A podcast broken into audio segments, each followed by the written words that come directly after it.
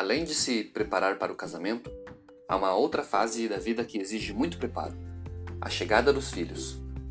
Mesmo pessoas experientes, aquelas que já passaram pela paternidade e maternidade mais de uma vez, se veem despreparadas para enfrentar essa estação da vida. Afinal, poucas coisas mudam tanto o nosso dia a dia como o nascimento de uma criança. E poucas coisas mudam tanto um casamento do que a chegada do filho. Isso, inclusive, pode fazer parte dos preparativos para o casamento, envolvendo muita conversa com seu cônjuge. A mudança não chega apenas para os pais, mas também para toda a família. Portanto, o assunto paternidade e maternidade é outro que exige muito preparo e dedicação. Aqui quem fala é o Eduardo e você está ouvindo a mais um resumo da lição da Escola Sabatina.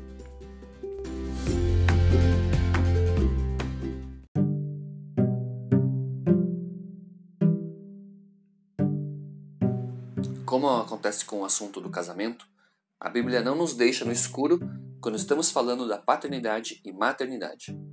Na verdade, diversas histórias e textos bíblicos servem de inspiração para aqueles que desejam se preparar para se tornar pais. Antes de mais nada, as Escrituras lembram a bênção que os filhos podem representar na vida do casal. Observe o que é dito no Salmo 127, versos 4 e 5. Como flechas na mão do guerreiro, assim são os filhos da sua mocidade. Feliz o homem que enche deles a sua aljava. Não será envergonhado quando enfrentar os seus inimigos no tribunal.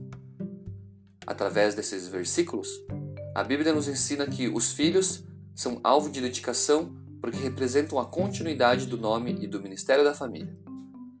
Por isso, é importante que os pais dediquem tempo à oração para conversar com Deus sobre os seus filhos. Da mesma forma que Ana, a mãe de Samuel, devem fazer isso mesmo antes de a criança ser concebida, antes de ela ser gerada no ventre materno. O hábito da oração deve ser mantido antes do nascimento, até que a paternidade ou maternidade venham a se encerrar pela morte. Passar pela experiência de ser pai ou mãe também é algo que exige muita responsabilidade, não somente com o filho, mas também para consigo mesmo, especialmente para as mães que vão gerar o filho em seus ventres. A esposa de Manoá, que viria a dar à luz ao filho Sansão, recebeu recomendações claras sobre os cuidados com o corpo antes do nascimento da criança em Juízes 13, versos 3 e 4. O anjo do Senhor apareceu a essa mulher e lhe disse: Eis que você é estéril e nunca teve filhos, mas você ficará grávida e dará à luz a um filho. Por isso, Tenha cuidado e não beba vinho nem bebida forte, e não coma nenhuma comida impura. Deus também pedirá conta dos filhos que ele nos confiou. Ele nos perguntará: Onde estão os filhos que eu vos dei para educar para mim? Por que não estão à minha mão direita? Por isso, mais importante do que qualquer outro assunto é a dedicação dos filhos aos caminhos do Senhor. Para dar exemplo, os pais precisam se tornar praticantes e obedientes da palavra de Deus. Assim, o filho terá a quem seguir e poderá percorrer os mesmos passos de seus pais.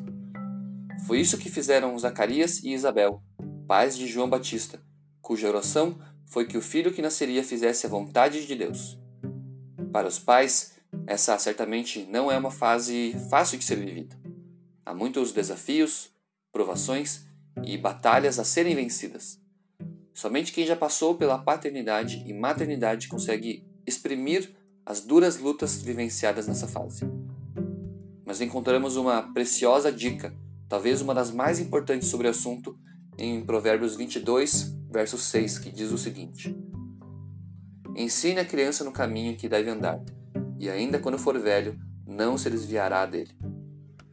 Ser pai e ser mãe é uma estação da vida que certamente exige muito preparo mas Deus nos instruiu e nos dá o que precisamos para vencer essa fase ao seu lado e criar filhos que sejam tementes ao Senhor.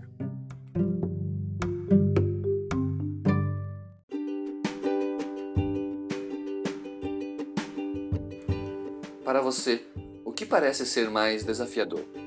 Casar-se ou ter filhos? Essas definitivamente são duas experiências únicas na vida das pessoas e talvez igualmente desafiadoras para o casal. Da mesma forma que o matrimônio a chegada dos filhos é uma fase que exige muito preparo antecipado. Ellen White diz o seguinte no livro O Lar Adventista, página 256.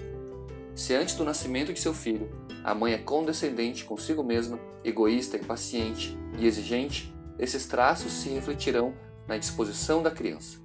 Assim, muitas crianças têm recebido como herança quase invencíveis tendências para o mal. Porém, a responsabilidade não recai apenas para a mãe, mas também para o pai. Por isso, continuemos firmes na oração e no preparo, especialmente se você está prestes a passar por essa fase. A paternidade e a maternidade não são assuntos com os quais devemos brincar. Os pais devem levar a criação e a educação dos filhos com o mais elevado nível de cuidado e responsabilidade. Somente assim estaremos criando pessoas capacitadas para realizar a boa obra que o Senhor nos confiou. Um forte abraço e até o próximo estudo.